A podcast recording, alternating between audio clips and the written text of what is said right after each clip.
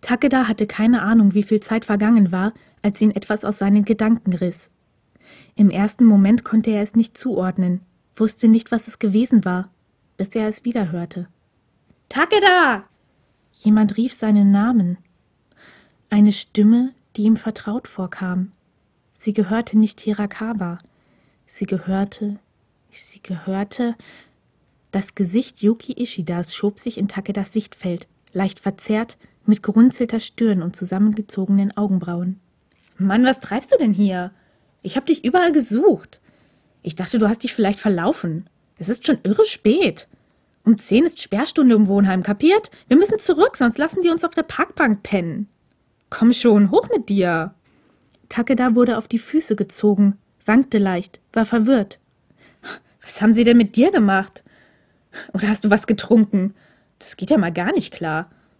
Ein Arm hakte sich bei Takeda unter, zog ihn mit sich. Immer einen Fuß vor den anderen setzen, einen Fuß vor den anderen. Der Weg zum Wohnheimblock C schien länger geworden zu sein. Ein endloser Marsch durch die zwielichtigen und verlassen daliegenden Welten des Campus, von Wegen durchzogen, die doch alle nur Irrwege waren. Als Ishida endlich mit Takeda im Schlepptau das Wohnheim erreichte, war der Wohnheimsprecher gerade dabei, die Tür zu verriegeln. Hey, wir müssen da noch rein! rief ihm Ishida entgegen und beschleunigte seinen Schritt, wodurch Takeda nun eher hinter ihm hergezogen als von ihm gestützt wurde. Die Miene des Wohnheimsprechers blieb ausdruckslos. Drei nach zehn. Komm schon, sei kein Frosch, Hirakawa. Hirakawa? Natürlich, er war der Wohnheimsprecher. Er. Ich musste nur noch schnell meinen Freund hier einsammeln, gab Ishida besänftigend zurück und fuhr Takeda freundschaftlich durch das ohnehin schon zerzauste Haar. Der kam sich in diesem Augenblick vor wie ein kleines Kind, was er vermutlich auch war.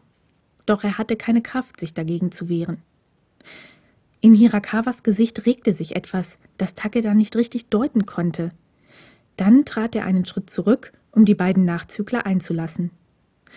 Auf halber Strecke zu Zimmer 102 brach Ishida schließlich das entstandene Schweigen. Mann, Mann, Mann, der muss ja echt was gegen dich haben. Wer? fragte Takeda matt. Ishida zog den Zimmerschlüssel aus seiner Hosentasche und sperrte die Tür auf. Na, Hirakawa, also nicht, dass er jetzt ein besonders aufgeschlossener Mensch wäre, aber eigentlich hilft er dir immer, wenn du in der Klemme steckst. Ach so? Takeda ließ sich auf sein Bett fallen. Am liebsten hätte er den Namen Hirakawa ab sofort aus seinem Wortschatz gestrichen, damit der Drache, der in seiner Brust tobte, sich für die nächsten hundert Jahre wieder in seiner Höhle einrollen und den Schlaf der Gerechten würde schlafen können. Aber es ging nicht. Als letztes Jahr mein Vater gestorben ist, hat mich Hirakawa wieder hochgezogen. Ich dachte, ich müsste die Schule abbrechen und zu meiner Mutter nach Okinawa zurückgehen. Geld verdienen. Er ist von sich aus auf mich zugekommen, hat irgendwie ein Auge dafür, wenn es einem schlecht geht, glaube ich. Naja, jedenfalls hat er für mich bei der Schulleitung vorgesprochen. Und er hat es doch tatsächlich geschafft, dass die mir das Schulgeld erlassen haben. So eine Art Stipendium. Unglaublich, der Kerl. Takeda hatte während Ishidas Ausführungen die Augen geschlossen.